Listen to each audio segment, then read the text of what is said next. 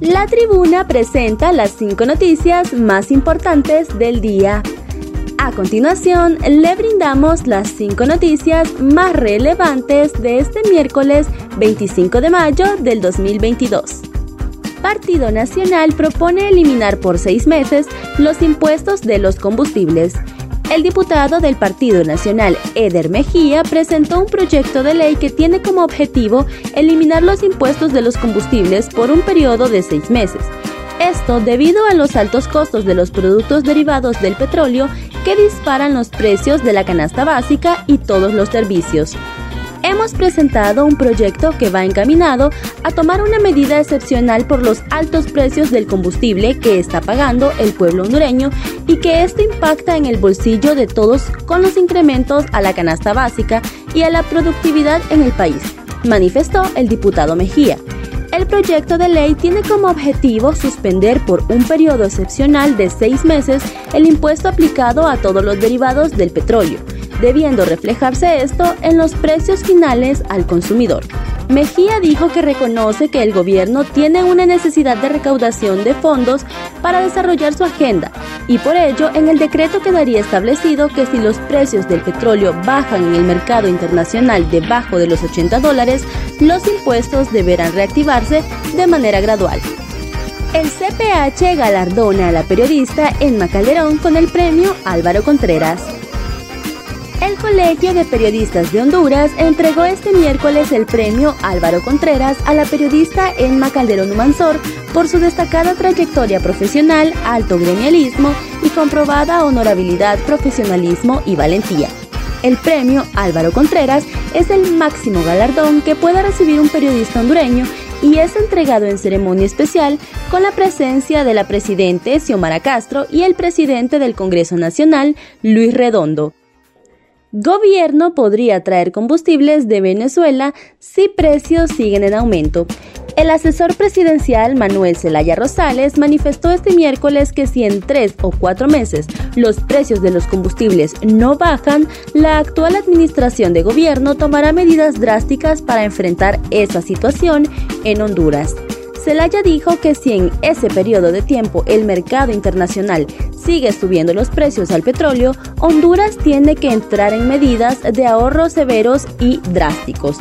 Ahora que el presidente de Estados Unidos, Joe Biden, le está abriendo las puertas al petróleo venezolano, que lo tienen embargado al igual que a Cuba, entonces nosotros también podemos aspirar a traer al el Petrocaribe a Honduras, manifestó Manuel Zelaya. El asesor presidencial dijo que la presidente Xiomara Castro ha implementado el trabajo híbrido con los empleados públicos, una medida muy buena que reducirá la cantidad de vehículos en las calles y por consecuencia el consumo de combustibles. Ellos son las víctimas del tiroteo en la escuela primaria Rob de Texas. Este martes a las 11 y 45 de la mañana, un joven de 18 años inició un tiroteo en la escuela Rob de Texas. Asesinó a 21 personas en total, 19 niños y 2 adultos dentro del salón de cuarto grado. En Rob, los alumnos celebraban el fin de curso y cada día escolar tenía un tema.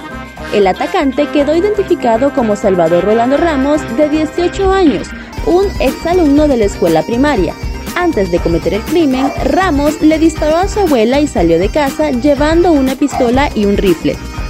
Ministro de Seguridad confirma que seguirán las extradiciones de hondureños. El ministro de la Secretaría de Seguridad, Ramón Sevillón, manifestó este miércoles que seguirán las extradiciones de hondureños, pero no se pueden compartir detalles de las diferentes operaciones para que éstas den buenos frutos.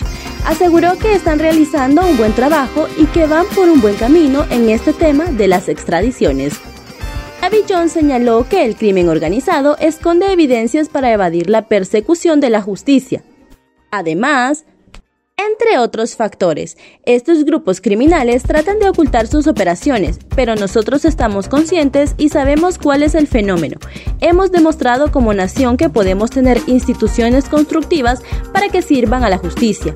Al consultarle por otras extradiciones, afirmó que las extradiciones están en pie. Continuamos con esa dinámica conforme van suscitándose, vamos dándole el tratamiento adecuado. Estamos siempre entendidos en esa luz que nos da Dios para perseguir a los criminales y agradezco el aporte de la sociedad hondureña que está empeñada en servir a la justicia y nos hacen aportes importantes, señaló. Sobre la versión que el supuesto narcotraficante y prófugo de la justicia Juan Carlos Montes Bobadilla estaría entregándose a la justicia, descartó la entrega. Hasta el momento no. Ojalá sea la idea para que se someta a la justicia, pero no hemos recibido nada concreto. Conoce los detalles ingresando a nuestra página web y síguenos en redes sociales. Muchas gracias por tu atención. Estas fueron las cinco noticias más importantes del día.